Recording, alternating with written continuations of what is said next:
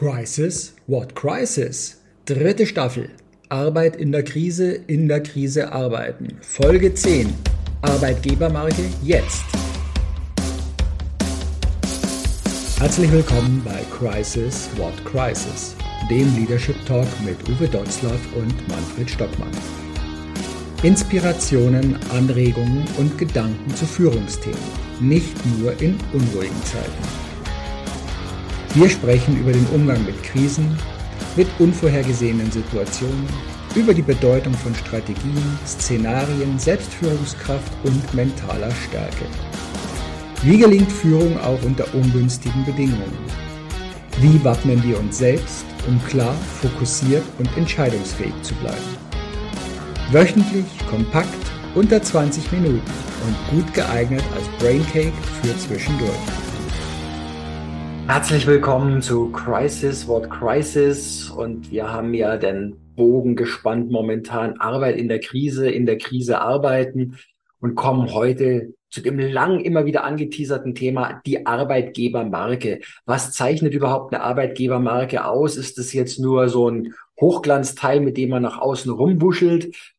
Äh, und dahinter ist dann wie in Hollywood äh, einfach nur Fassade und äh, da gibt's nichts mehr, wenn ich nachschaue. Wir wollen nochmal in die Tiefe gehen. Was zeichnet eine Arbeitgebermarke aus und wie kann man zu einer Arbeitgebermarke werden, selbst wenn man heute ein kleines mittelständisches Unternehmen ist? Uwe, du bist da auch schon länger dran und hast ja schon erfolgreiche Projekte umgesetzt. Wie sieht das da Ganze aus? Eins unserer Lieblingsthemen, Arbeitgebermarke, auch ein alter Begriff der wer gibt Arbeit, wer nimmt Arbeit. Wir lassen mal die ganze Diskussion darüber weg. Äh, das, was du schon angesprochen hast, ist das, ähm, eine Arbeitgebermarke ist auf keinen Fall ein Marketing-Gag. Und ich kann nicht ein, für ein, die Schaffung einer Arbeitgebermarke eine Agentur äh, holen, die mir Hochglanzbilder oder Fotos macht und am Ende des Tages sagt, jetzt seid ihr eine Marke. Es gibt so den Trugschluss dazu. Ich habe mal ein gefördertes Pro Projekt erlebt, wo, wo, ein, wo das Ergebnis war, ich konnte im Internet eine, eine, eine, einen, einen Fragekatalog beantworten und den musste ich nur dreimal beantworten. Dann wusste ich, welches die richtige Antwort ist. Und dann habe ich ein, konnte ich mein Plakat ausdrucken, wo sogar der Firmenname und das Logo drauf gedruckt waren. Und da habe ich das ins Fenster gehängt. Und hier ist eine Arbeitgebermarke. Und da habe ich gesagt, wow, ich lache mich tot, äh, was ihr da so aufeinander. Und das war nicht Arroganz, das war, glaube ich, einfach äh, meine ganz innere Überzeugung, so ist eine Marke nicht. Also die erste Frage ist ja, was ist überhaupt eine Marke? Und wenn wir jetzt hingehen und sagen, was ist eine Marke? Eine Marke gibt als allererstes ein hohes Qualitätsversprechen. Und das nicht nur in den Prospekten, in den Werbebroschüren, in der öffentlich, in öffentlichen Auftritten oder Reden, sondern dieses Qualitätsversprechen durchdringt alle Bereiche. Das sind die wieder 360 Grad rings um das Unternehmen. Dieses Qualitätsversprechen gebe ich natürlich meinen Mitarbeitern. Das heißt, meine Mitarbeiter geben dieses Qualitätsversprechen. Und jeder im Unternehmen steht dahinter, dass er dieses Qualitätsversprechen auch mitträgt. Und auch wenn, wenn es in schwierigen Situationen ist, also in der Krise, in Herausforderung, bleibt dieses Qualitätsversprechen zentrales Ziel unserer Bemühungen. Und das Gleiche mache ich natürlich nach außen, zu meinen Lieferanten, zu meinen Kunden, zum regionalen Umfeld etc. pp. Und du hast es ja gerade angesprochen, kann nur ein großes Unternehmen wie FedEx oder Coca-Cola oder Dell oder, oder, oder wie sie alle heißen, eBay, eine Marke werden? Nein. Wir haben, wir arbeiten daran, das, das Wort gibt es eigentlich in der Literatur noch gar nicht, an der Erarbeitung regionaler Arbeitgebermarken. Das heißt, ich bin regional aktiv und ich gebe dieses Qualitätsversprechen in der Region. Und ich habe dann für die Menschen in der Region, aber auch für meine Mitarbeiter, Mitarbeiterinnen ein klares, ein eigenständiges Bild. Ich bin also kein Abziehbild und will so sein wie die anderen, sondern ich habe ein klares Bild, das sind wir. Und das kann ruhig Ecken und Kanten haben, das kann abweichen von dem, was, was Mainstream ist. Äh, es ist einfach, wir sind wir, mir san mir, sagt ihr ja da unten in Bayern. Ja? Und dann habe ich regional oder auch überregional einen hohen Bekanntheitsgrad für das, was ich tue, für meine Produkte, aber auch für die Mitarbeiter, für mein, äh, für mein Engagement in der, in der Region ähm, etc. pp. Also dieser hohe Bekanntheitsgrad, ja, so ähnlich wie ähm, was, womit klebe ich etwas an? Mit Tesa. Ja. Und jetzt aber, äh, das nehme ich jetzt in dem kleineren Bereich. Wo gehe ich hin, wenn ich denn? Dann gehe ich zu einem Unternehmen. Ich lasse jetzt mal den Markt, den, den Werbeblock weg. Aber es gibt solche regionalen Unternehmen, die einen hohen Bekanntheitsgrad haben, eben nicht, weil sie nur ein gutes Produkt haben, sondern da gehe ich hin, weil da kluge und glückliche Menschen arbeiten. Ein Ziel einer Arbeitgebermarke, und das wird ja nachher nochmal vertieft. Äh, wie mache ich denn das? Durch agiles Führen. Ja, und dann habe ich natürlich eine hohe Mitarbeiterbindung bei einer Marke und eine hohe Kundenbindung, also Mitarbeiterzufriedenheit und Kunden, Mitab äh, Kundenzufriedenheit. Also diese, diese beiden Dinge, die, die sind wieder auch Lieferanten etc. 360 Grad ringsrum, immer das Gleiche. Ja? Und dann, und das ist ganz wichtig bei einer Marke, eben dauerhaft werthaltige und nutzenstiftende Wirkung. Also das, was ich da mache, muss dauerhaft werthaltig und nutzenstiftend sein. Ja? Ähm, Daraus resultiert natürlich ein positives Image. Und dieses positive Image spricht davon, du hast das von in einem Vorgespräch mal gesagt, von, ja, das ist ein Indikator für eine Arbeitgebermarke, fragen wir auch immer wieder, wie viele, wie viele äh, Initiativbewerbungen hast du denn? Ja, und da gibt es Unternehmen, zum Beispiel in der Hotellerie, der Gastronomie, hoher Arbeitskräftebedarf, hohe Fluktuation, äh, schlechteres oder vermeintlich schlechteres Image wer möchte da arbeiten? Und ich spreche jetzt von den Berufen ähm, Etage, Restaurant, äh, Rezeption und Haushof und Garten. Ja, wer will da arbeiten? Wenige Menschen. Und solche Häuser haben mehrere hundert, bei, bei 70 bis 100 Mitarbeitern in dem Gastronomie-Hotelleriebetrieb haben die mehrere hundert Initiativbewerbungen pro Jahr. Ein Indikator. Und einfach zu sagen, hey, das ist, ach so, das ist eine Marke, eine, ja, eine Marke erstmal. Und jetzt kommen wir dann ja zu der Arbeitgebermarke, Employer Branding. Ja, ein, ein Begriff, den wir ja gar nicht erfunden haben, sondern der aus Amerika kommt. Du hast gerade angesprochen, Hotellerie. Könnte ich jetzt gerade auch noch mal ein paar Beispiele hinterher schieben. Also das eine ist ja unser Lieb äh, Schindlerhof, Klaus Kobiol und heute für den Tochter äh, das Ganze. Und die haben gerade neulich äh, auf LinkedIn auch gepostet nach dem Motto, ihre Mannschaft, ihre Azubis, die für dieses Jahr jetzt im September beginnen und bereits die ersten Azubis, die für 2024 unterschrieben haben. Und wer das System dort kennt, also A, seine gesamten Führungskräfte, alles, was in diesem Haus ist, sind Eigengewächse, die als Azubi angefangen haben und sich dort irgendwo hin entwickelt haben und die dann aber auch von ihm, das hatten wir auch schon mal gesagt, so qualifiziert werden. Er will von den Leuten auch Visionen und Lebenspläne, die nicht ihr Leben beim Schindlerhof verbringen wollen, sondern die sich nach fünf Jahren, acht Jahren, zehn Jahren, was auch immer die Profession notwendig macht, weiterentwickeln wollen und die mit Handkuss in allen anderen Gastronomie- oder Hotelleriebetrieben genommen werden, weil wer vom Schindlerhof kommt, der hat einfach Kundenservice, der hat Struktur, der hat Motivation, der hat alles dabei, was händeringend gesucht wird. Anderes Beispiel wäre für mich ähm, sehr, äh, Europäischer Hof Heidelberg. Die Caroline von Kretschmann, Gesellschafts-, äh, geschäftsführende Gesellschafterin dort, die kämpft auch, wie sie sagt, jeden Tag ums Überleben und trotzdem schaffen sie es für internationale Gäste dort regionale Marke, was den Arbeitsmarkt angeht, ein Magnet zu sein, zu sagen, ich möchte in diesem Haus arbeiten und nicht in einem dieser Motel Ones oder sonst was links, rechts drumherum, sondern weil das ist für mich etwas ganz Spezielles. Ja. Und ähm, ja, Arbeitsbindung. Irgendwann komme ich auch nochmal auf Hangar 7. Da hatte ich neulich mal eine Dokumentation gesehen. Äh, Matuschitz, also Gründer von Red Bull, äh, Hangar 7 ist ja eine Fernsehsendung auch, wo immer Diskussionen gebracht werden auf Servus TV, also auf seinem, aus seinem Fernsehsender.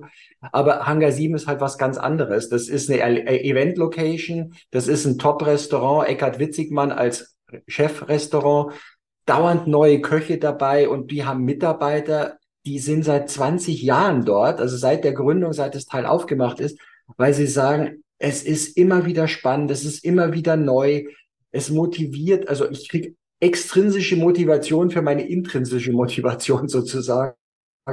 weil da bewegt sich dauernd was und wir sind ein Riesenteam und wir entwickeln so viel miteinander und haben immer wieder etwas, was sich bewegt. Also ja, drei Beispiele aus dieser Ecke und ähm, die sind genial. Ja. Was, was die Beispiele alle gemeinsam haben, ist, dass sie nicht äh, innerhalb von ein oder zwei Jahren jetzt hochbloppen, ja. äh, einmal, sondern einfach über einen langen, langen Zeitraum äh, eine klare Zukunftsvision entwickelt haben, die sie mal irgendwann für sich beschlossen haben und über viele Jahre dann dafür die bestgeeignet erscheinenden Mitarbeiter, Mitarbeiterinnen selbst entwickelt haben. Mhm. Und die Mitarbeiter, Mitarbeiterinnen, und das ist auch der Lösungsansatz nachher beim agilen Arbeiten, die haben das selber mitgemacht. Also äh, mit, wir haben ja Motivation jetzt hoch und runter, aber Motivation durch eine, durch Inspiration und durch begeisternde Vision im Unternehmen. Das ist so das, ähm, was der Anfang war. Und wenn wir, wenn wir jetzt sagen, ich will auch eine Marke werden, wie lange brauchst du dafür? Und dann kann, sage ich, oh, das kann lange dauern. Das kann zwei, drei, fünf, zehn Jahre dauern, bis du so eine äh, attraktive Arbeitgebermarke bist. Ein, ein, ein Brand, eine Kerbe rein Haus und niemand, der mir hinterher rennt. Und, und, und da möchte ich ins, ins Wort plumpsen und fallen. Äh, es ist ja nicht dann getan, jetzt habe ich es geschafft. Richtig. Da hätten wir ein Beispiel, es war, da ging es um das Thema wie Personalmangel und so weiter. Und unter anderem war der Personalleiter von Adidas äh, in dieser Interviewrunde mit dabei. Und der hat dann eben gesagt, na ja, wir haben jetzt nicht das Problem, dass wir keine Bewerber kriegen. Thema Initiativbewerbung. Nur wir bekommen irgendwie tausendmal so viel Bewerbungen, wie wir überhaupt an offenen Stellen haben. Für uns ist jetzt die Herausforderung, denn wie bleibe ich auch Arbeitgebermarke, dass wir durch unsere Absagen, dass wir einen Prozess haben, der wertschätzend auch die Absagen rausgibt, weil wir können auch gar nicht mit so vielen Leuten wirklich in, in, selbst ein kurzes persönliches Gespräch führen, ähm, dass wir als Marke keinen Schaden nehmen, dass die Leute uns trotzdem gewogen bleiben und uns sagen, Mensch, ja, ich habe mich da Ding, hat aber jetzt nicht funktioniert, aber schau dir mal an, wie die mir wertschätzend abgesagt haben oder was da ist. Also es ist nicht ein Punkt, ich habe es erreicht, sondern wie halte ich es dann auch? Aber ein ganz wichtiger, ja, ein ganz, ganz, ganz wichtiger Punkt, weil wenn ich das dann erreicht habe da oben, dann äh, ist die Luft da verdammt dünn. Mhm. Ja? Und das werden nicht so viele schaffen. Das äh, auch, das muss ich so ehrlich sagen. Äh, wir bereiten gerade wieder ein Unternehmen. Wir machen ja manchmal so Preise oder ähm, beteiligen uns an, an solchen Dingen, bereiten da gerade ein Unternehmen darauf vor.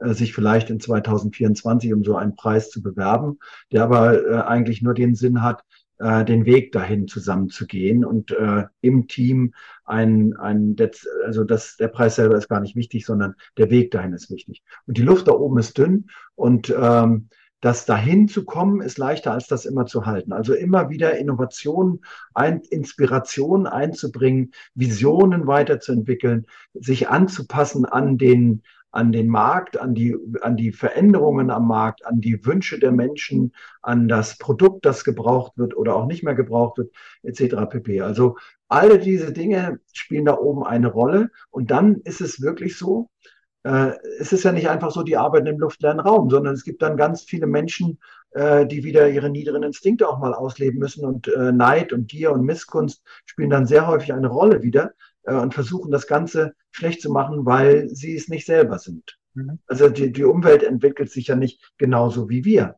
ja, sondern das passiert einfach so. Und dann ist es wieder ganz, ganz wichtig, auch im Unternehmen ein, eine Kultur äh, zu schaffen, der A, den Menschen weiterentwickelt, weil jeder Einzelne, der in diesem Prozess der Bildung eine, eine Arbeitgebermarke mitarbeitet, wird selber merken, äh, dass er, dass er einen Prozess durchläuft und wird immer neue Herausforderungen auch plötzlich meistern können und auch anders meistern, als er geglaubt hat, jemals meistern zu können oder Ergebnisse zu erreichen, die man ihm nie in, im Leben zugetraut hätte oder Aufgaben zu übernehmen, die immer viel zu schwer erschienen sind. Aber weil er sie selber mit erfunden hat, das wird auch ist auch in dieser Agilität, in diesem neuen, in dieser neuen Methodik, ist ja gar nicht so neu, ähm, eine Rolle spielen dazu. Aber seine Neigung und seine Begabungen zu entwickeln, nicht seine Stärken auszubauen und die Schwächen abzubauen, sondern seine Ressourcen und Potenziale zu erkennen im Team und sie auch dann gemeinsam mit aus, aus zu, zu entwickeln. Und dann eben zu finden, darin einen Sinn zu, dass es einen Sinn erleben zu, zu entwickeln, das dazu führt, dass er sich bedeutsam fühlt, dass er sich wohlfühlt, dass er selbst wirksam arbeiten kann, dass er sinnstiftende Arbeit macht. Und dann kommt Erfolg und Glück. Ja. ja. Und das ist das, was, wo wir sagen, hm, das, was du eben gesagt hast, diese, diese Werte, die dann da oben eine Rolle spielen, die müssen auch die Werte bleiben. Und das sind meist Wertschätzung, Wirksamkeit und Respekt. Ne, solche, solche ähm, Dinge. Und dann ist es so in einer Arbeitgebermarke die individuelle Förderung. Also mhm. fordern und fördern. Ein uraltes Ding, was wir immer wieder neu definieren. Aber hier ist es wirklich so, diese individuelle Förderung und aber auch die Forderung. Daran wächst dann der Beteiligte. Und das gilt wieder durchs gesamte Unternehmen. Also das gilt jetzt nicht nur, mach das mal für die Mitarbeiter, das wird ganz gut, und, aber lass mich damit in Ruhe, sondern der Kopf, der Fisch fängt immer am Kopf an zu stinken. Ähm, der, der Unternehmer, die Unternehmerin müssen das wollen. Alle deine Beispiele, äh, sie müssen es nicht nur wollen, alle deine Beispiele, das sind Beispiele aus Unternehmen, die, wo die, die Unternehmensführung der Auslöser war, weil sie es ja, wollten. Die sind, genau, die sind nicht nur Auslöser, ja. sondern die sind äh, permanent dabei. Ja. Sie sind innerhalb der Mannschaft. Ja. Und äh, damit sind sie ein Teil und nicht irgendwas Abgehobenes, das man vielleicht zweimal im Jahr zu einer Betriebsversammlung sieht oder sowas, wenn offizielle Reden gehalten werden, sondern die nehmen das Ganze mit. Richtig. Und das ist das, was wir unter transformationaler äh, Führung verstehen.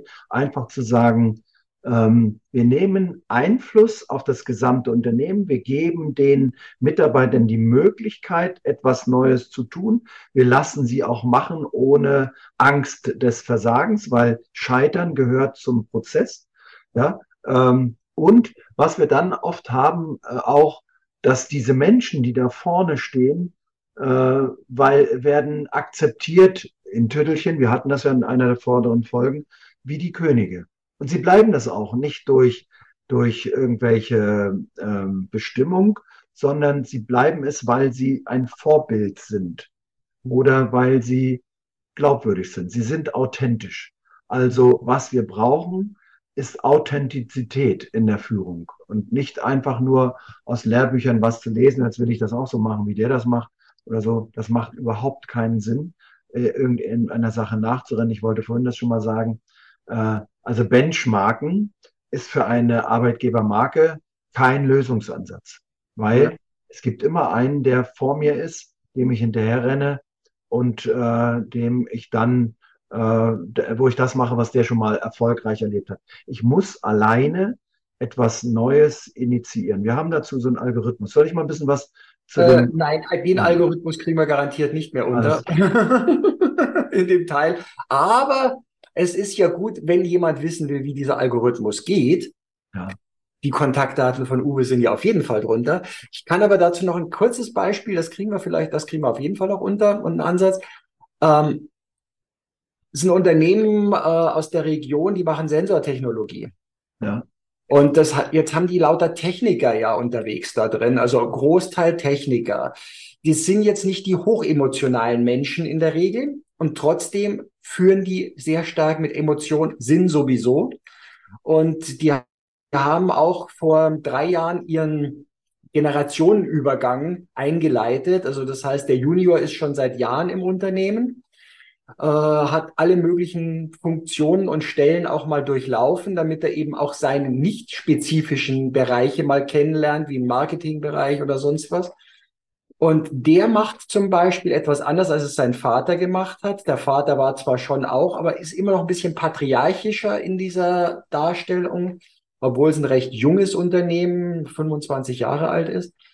Ähm, der Junior nimmt jeden Morgen sich eineinhalb bis zwei Stunden Zeit und geht durch die Räumlichkeiten und führt Gespräche und zwar nicht nur mit den Abteilungsleitern, sondern mit den einzelnen Mitarbeitern. Nicht nach einer großen Struktur oder sonst was, sondern äh, wo jemand ist, wo jemand da ist und da geht es um private Sachen. Und nachdem er ja in dem Ganzen groß geworden ist, hat er es leicht für sich also empfunden, äh, mit den Leuten in Kontakt zu bleiben.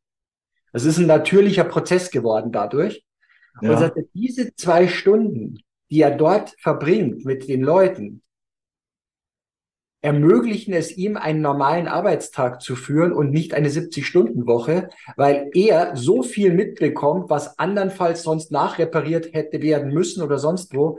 Also das ist so super genial, das ist äh, spitze. Das ist die Antwort, die wir geben werden über agiles Arbeiten, weil viele werden jetzt sagen, ja, woher nimmt er die Zeit, muss er nicht arbeiten.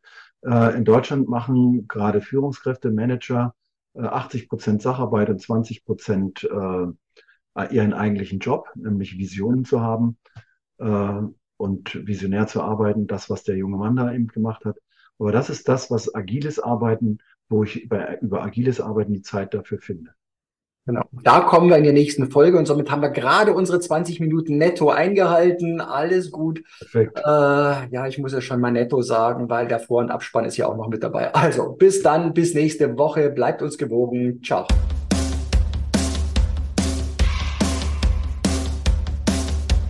Danke fürs Dabeisein. Weitere Infos und Links findest du in den Show Notes. Natürlich freuen wir uns über ein Like, abonniere den Podcast oder Kanal und aktiviere die Glocke, um keine Folge zu verpassen. Bis zum nächsten Mal.